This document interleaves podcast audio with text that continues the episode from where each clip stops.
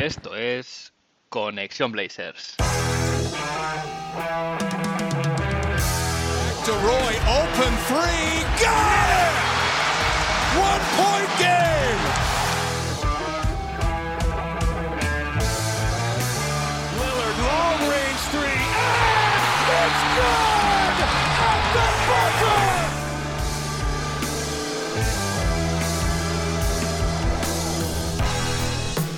Bienvenidos al episodio 57 de Conexión Blazers.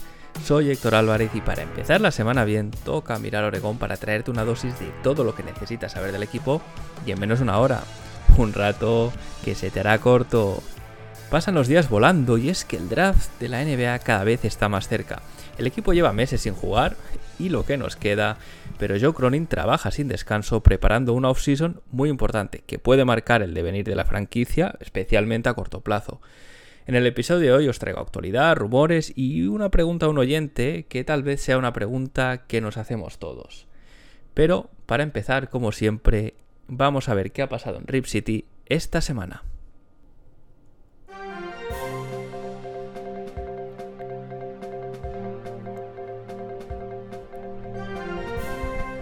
Empiezo por los cambios en la front office y es que la franquicia confirmaba el pasado jueves las contrataciones de Mike Smith y Sergio Oliva. La noticia ya la había dado Adrian Wojnarowski, adelantándose en Twitter como siempre, pero bueno, al fin y al cabo, mientras el equipo no lo confirme, no se puede dar por hecho al 100%. En cualquier caso, en este mismo comunicado en que se, se, informaba de estas contrataciones, se confirmaban, mejor dicho, estas contrataciones, también se informaba de otra incorporación en la front office, pero que no afecta directamente al terreno deportivo. Kevin Kinghorn llega como nuevo Chief Marketing Officer y Executive Vice President, lo que en lenguaje menos corporativo y según ha dicho la propia franquicia, eh, le llevará a liderar la estrategia de marketing e innovación, siendo responsable de todas las funciones de marketing y tecnología con un enfoque creativo y enfocado a los datos. Y cómo no hablar del tema del momento que son los workouts pre-draft. Estos entrenamientos siguen eh, ocurriendo en la franquicia, en todas las franquicias, pero en lo que respecta a nuestros Portland Trail Blazers, en el episodio pasado os comentaba el de Benedict Mathurin, por cierto, un workout privado donde no hubo prensa, ni siquiera la la propia franquicia, y esta semana empezaba con otro entrenamiento individual, en este caso el de Jalen Duren y en este caso con prensa. De las imágenes y vídeos de este workout se puede ver algo que ya se sabía. O bueno, ya se intuía. Jalen Duren es una bestia física. Tiene 18 años, pero no lo parece. Es un perfil estilo Dwight Howard, cuando era joven, un pivot muy muy fuerte, eh, también tiene, por ejemplo, unos hombros, ¿no? Como una cabeza, como los de Howard, pero que a priori, eh, bueno, pues es, es, limitado a nivel de habilidad y solo funciona muy cerca de la pintura, al menos por ahora. Eh, no es desde luego el perfil que necesita la franquicia, entendiendo que, que Yusuf Nurkic sigue, pero está bien hacerse una idea de qué puede aportar. Y luego está el, además el juego este, ¿no? De, los general managers de no dar pistas sobre quién se quiere draftear para maximizar la posición de negociación en un eventual traspaso del pick o acuerdos de este tipo de la noche de draft. Hay que destacar también que Duren mencionó a una leyenda Blazer en estas declaraciones post-workout, a Rashid Wallace. Eh, de él dijo que hasta día de hoy es uno de sus grandes mentores y es que hay que recordar que Sheet fue entrenador asistente de la Universidad de Memphis donde estuvo este año universitario Jalen Duren. El siguiente en la lista de workouts ha sido AJ Griffin que el pasado jueves se entrenó también en solitario con el personal del equipo. Griffin sí que parece un objetivo realista en caso de que Joe Cronin decida usar el pick, ya que es un alero con un gran tiro de tres y buenos instintos defensivos. En su contra, un historial de lesiones que no le ha permitido brillar en la NCAA tanto como se esperaba, porque bueno, hay que, hay que recordar que cuando salió de high school era uno de los prospects más valorados en su entrada a la universidad. A AJ Griffin se le vio hablando con Damian Lillard y realizando ejercicios bajo las atentas miradas de Joe Cronin, Joe Cronin perdón, Mike Smith, Sergio Oliva y Chancey Billups, entre otros miembros del staff. Este workout también fue con prensa y declaraciones, como el de Jalen Duren, y de hecho a mí me llamaron la atención dos detalles ¿no? que, que vimos. El primero es que hay una foto en la que miden la envergadura de Jay Griffin, es decir, la distancia que abarca de punta a punta con los brazos abiertos. Eh, la envergadura es una característica muy importante en la NBA hoy en día, ya que al final eh, te da una ventaja competitiva a la hora de manejar el balón, a la hora de usar las manos en defensa, también al levantarse a buscar un tapón, etc. Y me llamó la atención porque no hubo una foto de su medición de altura.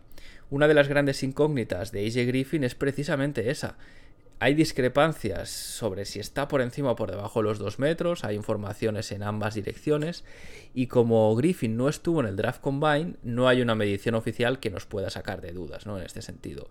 Este secretismo entiendo que es porque no debe, llegar a lo que en ocasiones se ha publicado, estos 2 metros, y en su entorno prefieren que se mantenga así para no perjudicar sus opciones del draft.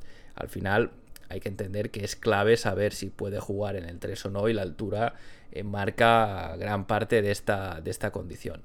Bueno, eh, esto es simplemente una especulación, pero al final eh, algo que me había llamado la atención. Otra cosa que también me pareció curiosa fueron sus declaraciones. AJ Griffin habló de su defensa, de cómo la usa para motivarse, el que se diga que no es un buen defensor. Y es que durante la rueda de prensa dejó frases que sin duda buscan gustar en Portland que es un buen defensor, su admiración hace Demian, Lillard, etc. Eh, es listo y o está bien aconsejado. Además pudimos ver a, AJ Griffin en, algunas fotos charlando con Demian Lillard, ¿no? escuchando los consejos y las cosas que le, le tenía que decir, así que se puede decir que al menos por la información que nos llega del media de los Blazers, eh, se vio un workout bastante productivo en este sentido. Y para concluir con este tema, los workouts, el pasado viernes el equipo organizaba un entrenamiento, esta vez no individual, sino con varios prospects.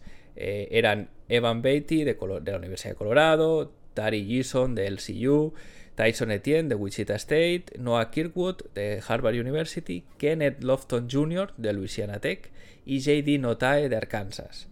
De todos ellos, Tari Eason es el nombre más relevante. La mayoría de mock drafts le sitúan más o menos entre el 13 y el 20. Eason es un 4 de 2-0-3, con reputación defensiva y con cierta madurez además, eh, ya que tiene 21 años, 21 años perdón, y ha jugado varias temporadas en la NCAA. Se dice de él también que es un jugador bastante peculiar por su manera de jugar en ataque. Y bueno, eh, en cualquier caso, un jugador que parece ser que estaría en el rango de, elección del número 7 sin duda si los Blazers se lo plantearan, pero en caso de hacer un trade down, ¿no? Pues si gustase mucho podría darse por ahí. En menor medida de interés de los nombres que os he dado, JD Notae está proyectado a final de primera ronda, principio de la segunda. Ojo a ese pick 36 que tiene Portland porque, bueno, pues tal vez podría ser un candidato al respecto.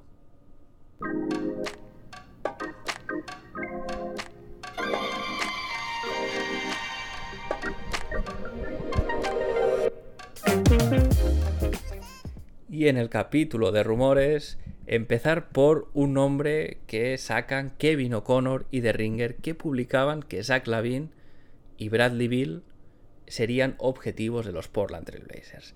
El tema de Lavin lo comenté en detalle hace unas semanas, así que por no repetirme, si os interesa todo el detalle, ¿no? o, al menos lo que es mi entendimiento de esta situación, lo podéis encontrar en el episodio 53, donde hablo largo y tendido al respecto.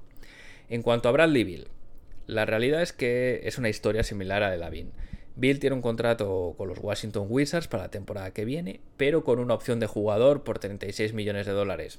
Al, final, lo que esto quiere decir es que él puede elegir seguir por ese dinero o salir a la agencia libre en busca de un contrato con otro equipo. Se ha dicho que el contrato que él buscaría es un máximo, de hecho, em, Bradley Bill es elegible para firmar uno de estos super máximos el año que viene si decidiese seguir en Washington, con lo cual es un detalle que no es menor. Bill cumplirá 29 años este final de mes y, como comentaba, busca que el siguiente contrato sea el mayor de su carrera.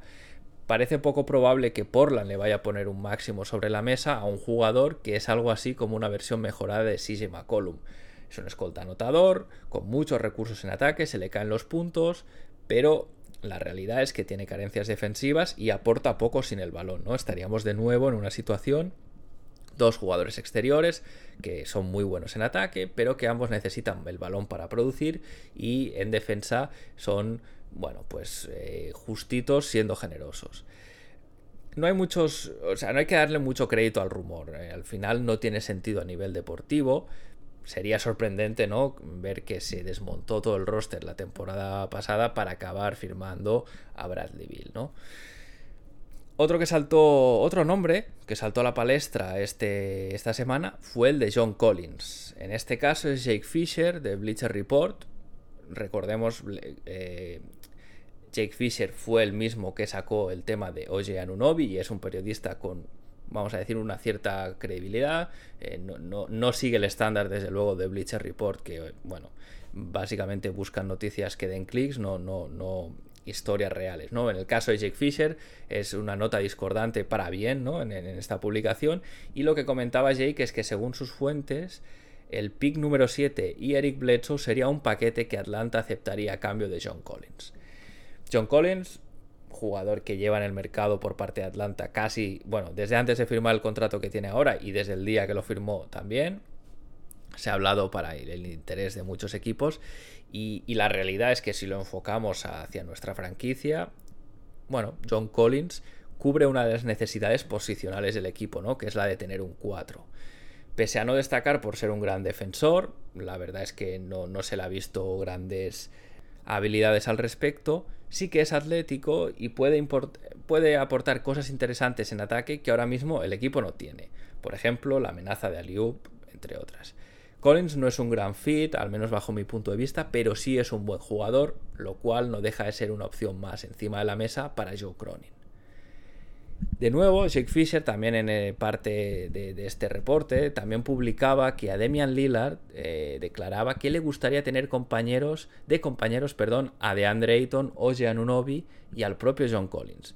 Eh, bueno, simplemente no mucho más que añadir, son los nombres eh, que, más han sonado en estas últimas semanas y a ver, siendo realistas, eh, a quién no le gustaría no jugar con buenos jugadores. Yo esto lo leo más como Demian Lillard entrando al juego de Joe Cronin de ver a los Portland Trail Blazers ligados a muchos nombres para dar la apariencia de franquicia activa que va a buscar tener muchas opciones en esta postemporada. Sigo en el capítulo de, de off-season o de rumores. En este caso ya no es, no es tanto rumor como una noticia en sí, pero eh, simplemente traeros, comentaros una, una, noticia que salió publicada en The Athletic, la lista Boards. Eh, esta lista la elabora John Hollinger, que es columnista en el medio, que además publica cada año este ranking de lo que él entiende que deberían firmar los agentes libres en base a su rendimiento. Hollinger estuvo muchos años en la front office de los Memphis Grizzlies y de hecho usaba esta herramienta que construye este número salarial en base a ciertos datos y estadísticas. Esto es importante porque hay que aclarar que la lista no hace un ranking de lo que él espera que gane cada free agent, cada agente libre, no, sino que él tiene unas ciertas métricas en base a su producción a la pista. Eh, esto es importante porque, por ejemplo, eh, no tiene en cuenta temas de si este equipo está en una situación más desesperada o no, etcétera, etcétera. Es puramente un análisis de, según su rendimiento, siguiendo todas unas métricas, qué salario le proyecta eh, John Hollinger. Los Blazers tienen dos grandes agentes libres este verano, que son Yusuf Nurkic y Anthony Simons, y evidentemente estos nombres están en la lista. Nurkic es el primero, aparece en el top 12 y se le proyecta un salario de 17 millones. Parece que se alinea bastante con lo que puede firmar el bosnio. Se está hablando de un contrato entre 15 y 18 millones al año. Eh, eso sí, por contra, sorprende bastante el caso de Anthony Simons, que está en el ranking 23 de la lista. Y es que Anthony Simons, eh, Hollinger, le, le proyecta perdón, un salario según rendimiento de 11 millones y medio. A le penalizan mucho, en este caso, las métricas defensivas. Eh, es de los peores de la liga en ese aspecto. Y, y, bueno, pues podemos decir que para su caso, esta simulación no atina demasiado o no va muy en línea con lo que se espera que pase en la realidad, ya que Anferny se estima que su nuevo contrato puede estar en torno a los 20 millones por año, más o menos.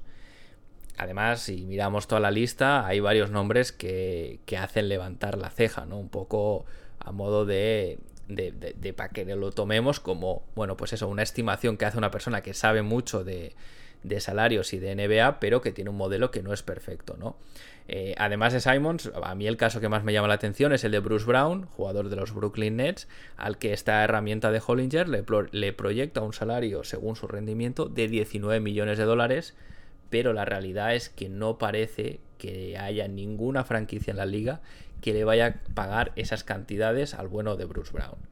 Otro nombre que también sale ligado a los Blazers, eh, más allá de los de Andre Ayton, etcétera, es el de Kyle Anderson, al que también, eh, con el que también la herramienta es generosa y le proyecta de hecho también 19 millones de dólares, igual que a Bruce Brown, otros números que parece van a ser bastante más reducidos en la realidad.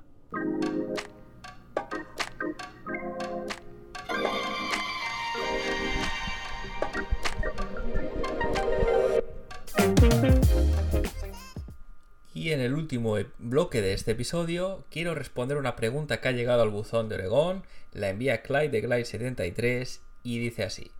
Gracias por cumplir puntual con la cita de los lunes. Me encanta el podcast. ¿Qué sería para ti una agencia libre exitosa siendo realistas? En primer lugar, gracias a ti por tu pregunta, Clyde de Glide, y por tus buenas palabras hacia este podcast. Y es que esta es sin duda una pregunta complicada porque no hay camino fácil hacia esa agencia libre exitosa que me comentas. Hay muchos caminos distintos, eso sí. Em, decir que antes de entrar en detalles, eh, hay para mí dos claves ¿no? en esta agencia libre. La primera, no caer en la trampa de un mal contrato. Y la segunda, construir un equipo con roles claros. Lo primero, la primera acción, digamos, el primer movimiento, para mí sería renovar a Anthony Simons. Yo personalmente no tendría problema en buscar un trade de Anferdi por un jugador All-Star que tuviese mejor fit con Demian Lillard, pero la realidad es que la franquicia le quiere retener al 99%, así que especular con otro escenario yo creo que ser poco realista, poco realista, perdón. Si es posible, eso sí, un máximo de 20 millones al año, yo creo que es un, digamos, la cifra en la que se va a mover el contrato de Anferdi, no sé si a lo mejor sube un poquito más, pero bueno, en cualquier caso, por este, por este, digamos, este nivel. Eh, también renovaría Nurkic por unos 16 millones de dólares. Em, no me gusta mucho la idea de Ayton, de DeAndre Ayton, no tanto por su rendimiento eh, en sí, al final mejora Nurkic en algunas facetas, especialmente en protección del aro, sino porque Ayton significa un contrato máximo y eso sería caer en la trampa que mencionaba antes. Eh, Creo que es mejor Nurkic por 16 que por 30 millones y medio. Además, darle 30 millones y medio a un pivot generalmente es un error, a no ser que estés hablando de, bueno, pues los Joel Embiid, los eh, Nikola Jokic de la vida, ¿no? Jugadores candidatos a MVP. Es una tónica, es algo así como common knowledge, ¿no? Es una cosa general en la liga que no le das tanto dinero a un pivot y el tema es que Ayton lo busca, lo va a pedir y va a tener bastantes novias, con lo cual entiendo que se lo puede llevar. Así que en lugar de entrar por ahí, prefiero a Nurkic 16 millones. Una vez estamos ya con las renovaciones hechas, buscaría mejorar las posiciones de 3 y de 4, que es de lo que adolece el equipo esta temporada y ha venido, de hecho, eh, sufriendo en, temporadas pasadas. Mal que nos pese, yo a Joe Hart no le veo como jugador para jugar de 3 si queremos competir a un buen nivel. A ver, al final lo puede hacer de manera puntual, pero no como esquema, tal y como se hizo con Norman Powell, porque es que sabemos que este experimento de tres bases o, de poco tamaño no funciona. Tampoco me gustaría ver a Nasir Little de titular en el 3, porque pese a que Nas me encanta, sería una mala noticia realmente. Nas aún no tiene el nivel para ser un 3 titular en series complicadas de playoff. Llegará, seguramente, tiene todas las herramientas para hacerlo, pero creo que a día de hoy todavía no está ahí. Así que, de cara a mejorar esa posición, mi objetivo número uno sería Oye Anunobi. Se ha hablado ya, ha habido rumores al respecto de su descontento con su rol en Toronto. Em, yo personalmente sigo siendo un poco escéptico acerca del tema de Anunobi, no creo que vaya a ser un jugador barato, pero sin duda su fit es fenomenal. Se ha hablado de un paquete que podría ser Josh Hart y el pick número 7 por él. Em, este traspaso se puede tunear un poco, pero como concepto a mí no me parece mal, así que por ese precio me traería Anunobi. Para la posición de 4 Jeremy Grant parece el objetivo de Joe Cronin, eh, es el nombre que más ha sonado ya desde el trade deadline. Eh, bueno, parece ser que, es objetivo número uno. Y bueno, al final es un buen jugador, no tiene mal fit. Pero yo veo un problema en traer a Grant y a Oji Anunobi, si es que eso fuera posible, porque para mí representa un problema de roles, ¿no? Lo que comentaba al principio. Oji Anunobi quiere más protagonismo del que tenía en Toronto, o al menos no está Según el reporte de Jack Fisher, de nuevo, no está al menos, vamos a decir, totalmente satisfecho con el rol actual. Jeremy Grant ya ha dicho que quiere ser un jugador con peso ofensivo, es decir, primera o segunda espada. Si a esto le sumamos Demian Lillard, Anthony Simons y Yusuf Nurkic, otro que no olvidemos en el pasado ya se quejó de su rol y de lo poco que tenía el balón, Billups tiene una papeleta muy importante repartiendo tiros. Al final, el número de tiros que hay es limitado y, no se puede hacer mucha, mucha magia ahí, ¿no? Sobre el papel es un buen traspaso, sí, pero ojo a ese detalle, ¿no? Tiene que estar claro de antemano y si eso no se resuelve, yo optaría por elegir entre Grant y OJ y entre esos dos, el nombre que a mí más me gusta, el jugador que yo incorporaría sería sin duda el de OJ Anunobi. Precisamente por eso, por ese conflicto de roles, a mí al que me gustaría traer al 4 es Kyle Anderson. Kyle Anderson es un defensor excelso en ayuda, un tipo eh, de un gran IQ, ¿no? Un coeficiente baloncestístico muy bueno, siempre sabe dónde tiene que estar, llega a tiempo a la ayuda, mete muchas manos, es un tío muy largo, eh, no es especialmente rápido, pero tiene mucha anticipación. Al final, eh, su mote, ¿no? De slow mo, de slow motion, Em, sí que parece que hace las cosas despacio, pero es que es más rápido de lo que parece a, simple vista. Y además es un jugador que en ataque no resta, te puede coger sus rebotes ofensivos. No es un gran tirador, ni mucho menos, pero bueno, eh, tampoco es un jugador al que puedas dejar abierto en la esquina y despreocuparte. Em, ataca bien el aro, eh, puede pasar el balón. Es decir, tiene muchas virtudes que, pueden sumar al equipo. Em, el problema que yo veo eh, es sacarlo de Memphis. Al final, Kyle Anderson es agente libre, sin restricciones, pero Memphis tiene sus derechos Bird, por lo tanto le puede pagar más que cualquier otro equipo. Si a eso le sumamos que el proyecto de Memphis es a día de hoy de los más potentes que hay eh, a corto y medio plazo en la liga, un bloque muy joven que lo ha hecho muy bien en playoff este año, segundos además en temporada regular eh, en el oeste, incluso con lesiones de Jamorant, es decir, es un proyecto que tiene muy buena pinta, ¿no? Parece ser que podría ser difícil sacarle de ahí. Eh, la cosa buena de conseguir un jugador como Kyle Anderson es que a nivel salarial sería más barato que Jeremy Grant, que tiene ahora el contrato que tiene, y además recordemos que quiere firmar una extensión de más de 25 millones al año, es decir, eh, un jugador que barato no va a ser, pues eh, el hecho de traer a, Anderson, que cobraría bastante menos, también te deja más espacio salarial y, herramientas para traer otro jugador competente de banquillo, ¿no? En, este, esta lógica de movimientos que estoy haciendo, habríamos perdido a Josh Hart y es importante tener a alguien em, que te salga del, banco y sea fiable. Bueno, este sería a grandes rasgos la, la off-season que a mí me gustaría ver. Al final, pueden pasar muchas cosas, puede que no aterricen ninguno de los nombres que vienen sonando, puede que aterricen todos. Eh, Joe Cronin tiene trabajo, no lo tiene fácil además, porque tiene pocos activos, pocos assets, ¿no? que, dicen los americanos, para jugar y moverse. Así que bueno, habrá que ver, eh, habrá que ver qué pasa. Y yo lo que sí que eh, os encomiendo es que vosotros, si queréis, pues no, me digáis cuál sería vuestra off-season exitosa y dentro de unos meses lo miramos y vemos qué ha pasado ¿no? con la realidad, a ver si íbamos eh, en el buen camino de la especulación o no.